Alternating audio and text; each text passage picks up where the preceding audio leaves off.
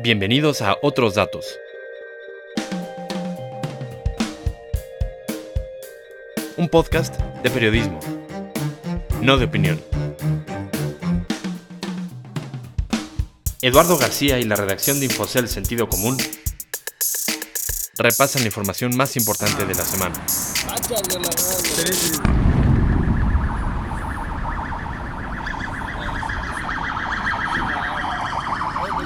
Se escuchó y se vivió el ataque que sufrieron las instalaciones de Aramco, una, la mayor empresa petrolera estatal de Arabia Saudita, el sábado por la noche.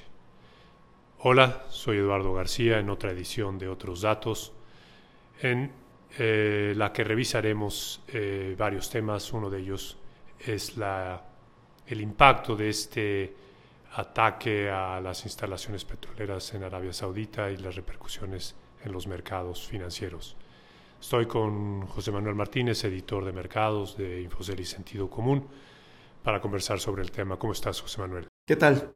Platícanos eh, brevemente lo que ocurrió el sábado por la noche, eh, quiénes lanzaron este ataque, por qué y eh, más adelante las repercusiones que esto ha traído en los mercados financieros. Bueno, es eh, al parecer y conforme se han adjudicado precisamente el ataque, son los rebeldes en Yemen que han tomado ya desde hace tiempo Yemen y que dirigieron este ataque a Arabia Saudita en una de las instalaciones más estratégicas de ese país, de Oriente Medio, que produce todo el país el 10% del petróleo que consume el mundo y que con este ataque a través de drones y de aviones eh, no tripulados, pues dañaron a esta principal planta en donde se procesa el crudo y prácticamente redujeron a la mitad la producción de petróleo crudo de Arabia Saudita, con lo que pues 5% del suministro mundial quedó afectado.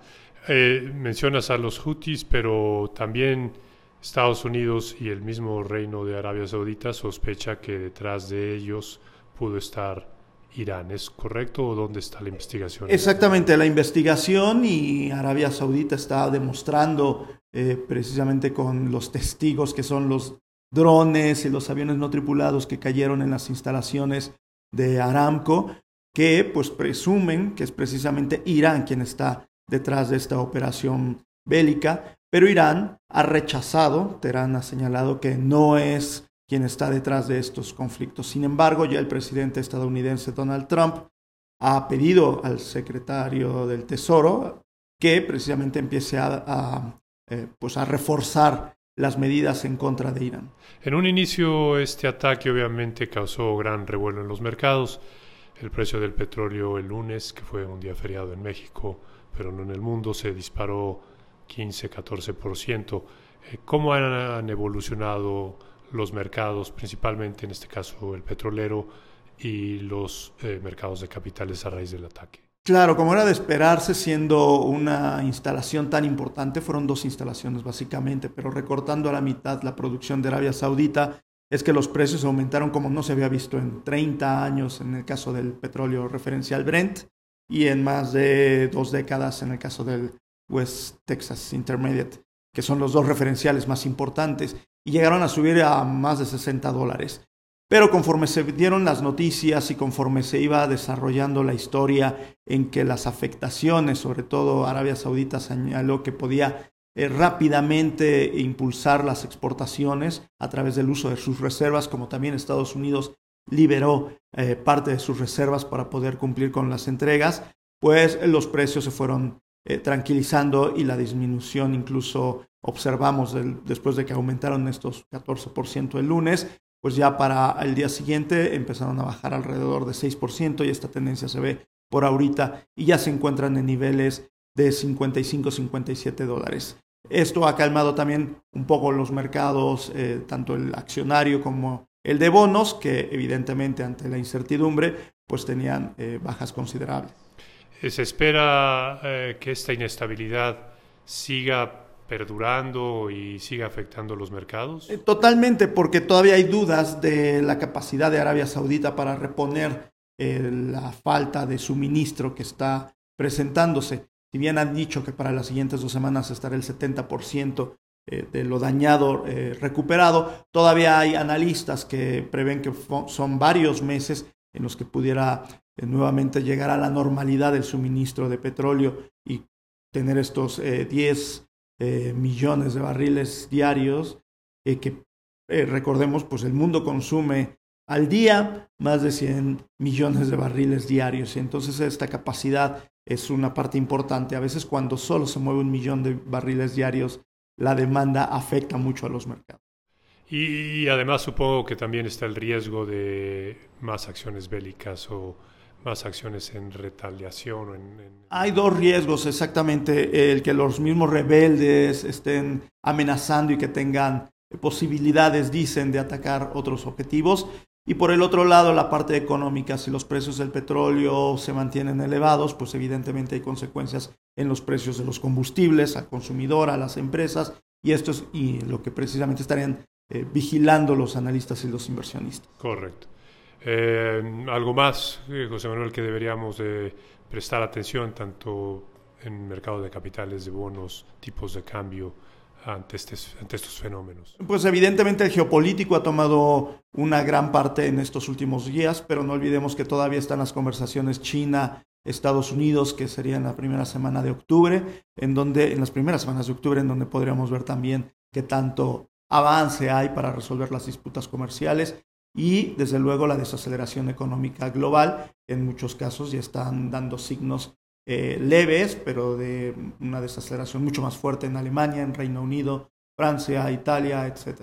¿Crees que si se alcanza un acuerdo o se den símbolos de acercamiento entre Estados y China, se pueda opacar el conflicto del Medio Oriente? Es decir, ¿ese tendría prevalencia sobre el otro problema? Si no se recrudecen las actividades bélicas en Medio Oriente, podría sí ser un factor muy benéfico el hecho de que China y Estados Unidos eh, disminuyan estas tensiones y por lo tanto los mercados tuvieran un septiembre eh, más tranquilo y un inicio de octubre quizá también eh, mucho mejor. Pues muchas gracias, José Manuel.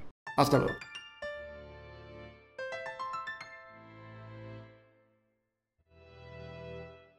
Since the middle of last year, global growth, the global growth outlook has weakened, notably in Europe and China. Additionally, a number of geopolitical risks, including Brexit, remain unresolved. Trade policy tensions have waxed and waned, and elevated uncertainty is weighing on U.S. investment and exports. Our business contacts around the country have been telling us that uncertainty about trade policy has discouraged them from investing in their business. Business fixed investment posted a modest decline in the second quarter. Ese es Jerome Powell, el presidente de la Reserva Federal, explicando la decisión que tomó esa entidad de reducir la tasa de interés en Estados Unidos en un cuarto de punto porcentual. Estoy con César Pérez, editor económico, para platicar de esta decisión. ¿Cómo estás, César? ¿Qué tal, Eduardo? ¿Qué implicaciones tiene que la Fed haya tomado esta decisión de recortar la tasa? Pues mira, la, decisión era esperada. La mayoría de los analistas y de los agentes financieros del mercado esperaban el recorte de un cuarto de punto porcentual.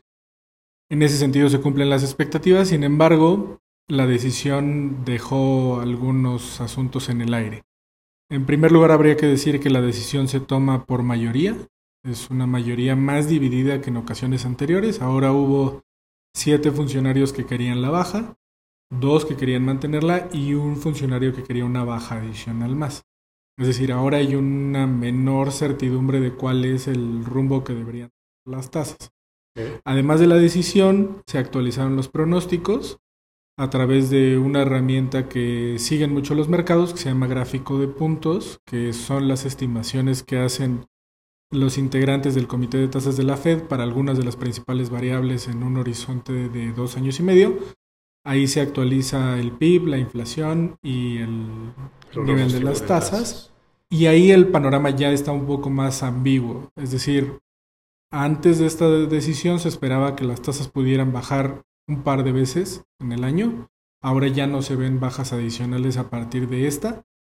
Y para el año que entra también el escenario queda un poco abierto casi casi está dividido entre quienes creen que podría bajar una vez o que se mantenga. Eso era inesperado, es decir, no se esperaba que, cambiasen esas perspectivas de los miembros de la Fed en, en ese sentido, ¿no? Justamente esa es la parte en la que no se cumplen las expectativas. Esta idea de que iba a haber un comunicado mucho más dovish, es decir, que estuviera más a favor de tasas bajas, no se cumple. Ahora el banco mantiene un tono en el que parece que la economía y la inflación van por buen camino y de hecho pues le da mucha importancia al factor externo como el determinante de la, de la baja de tasas. En su comunicado advierten que la economía global se está desacelerando, que el tema de la disputa entre Estados Unidos y China no es bueno para nadie, que el Brexit y esta indefinición que hay sobre la separación del Reino Unido y la Unión Europea pueden volver a incidir en el futuro en la política monetaria, pero mientras tanto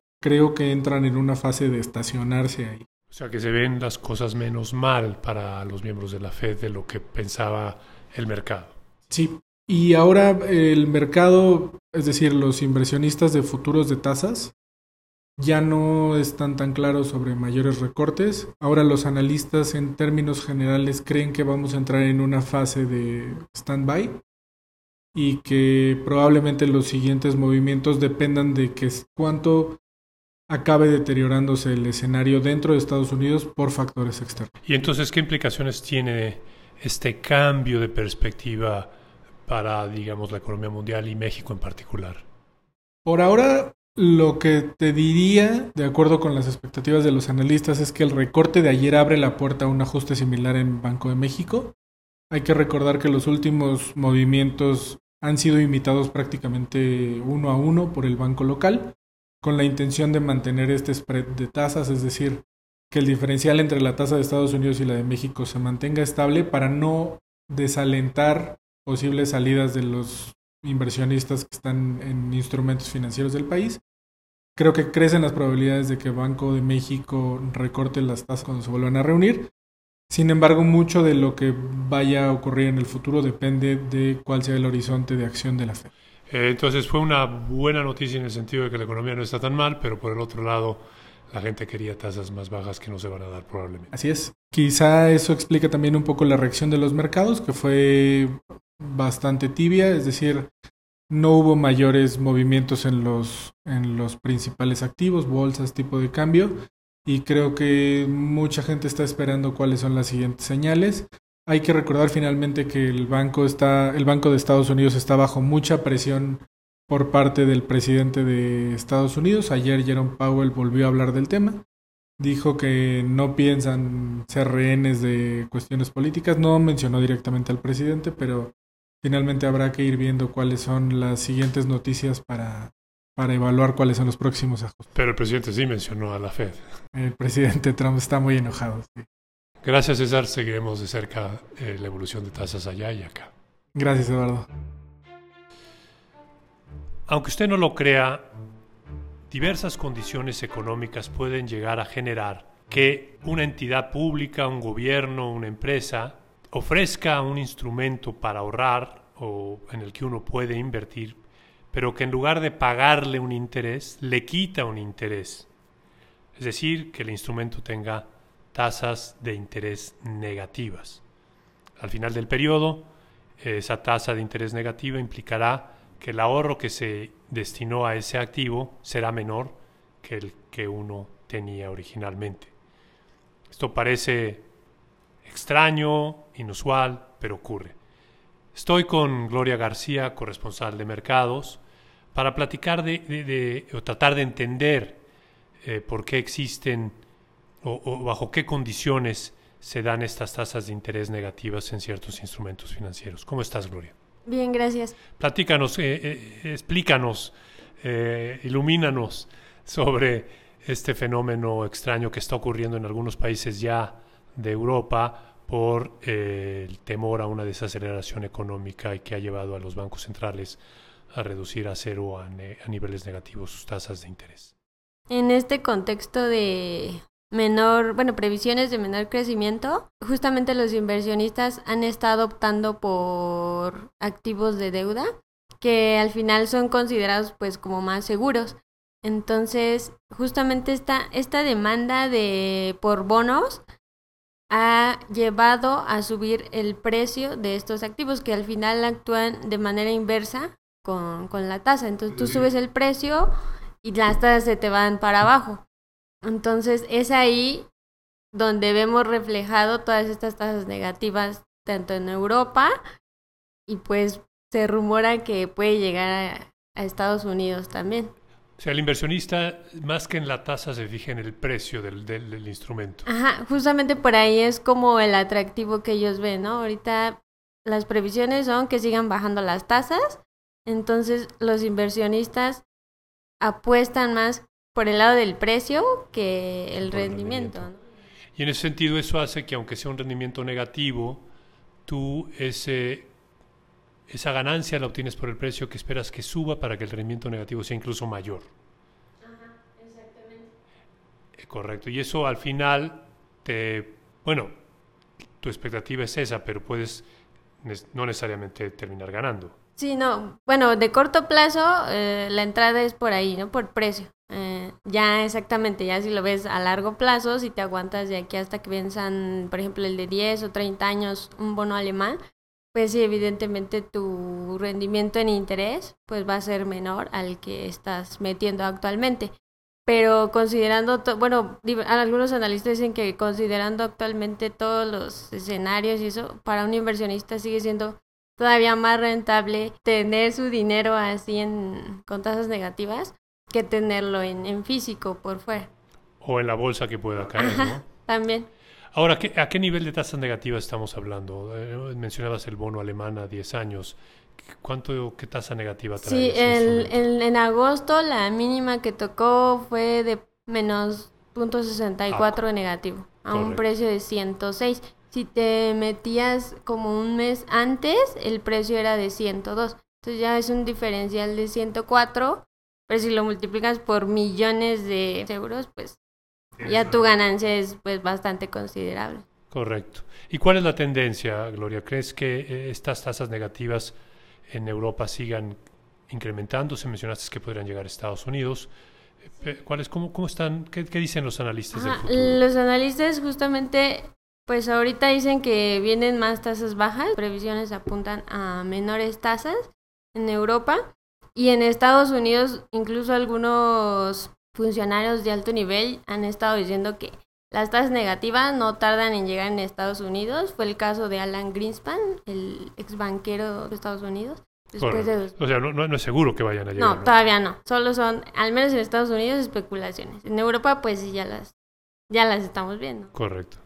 Pues muchas gracias, Gloria. Sí, de nada. Ahí lo tienen, nuestras eh, historias de esta semana, que obviamente no concluyen con lo que hemos platicado el día de hoy y a las que le estaremos dando seguimiento por la evolución natural de las mismas. Pero además, en los próximos días, el Banco Central Mexicano también tomará una decisión importante en materia de política económica y, como mencionamos, pues espera un recorte a la tasa de referencia en México. Estaremos comentando ese reporte en los próximos días.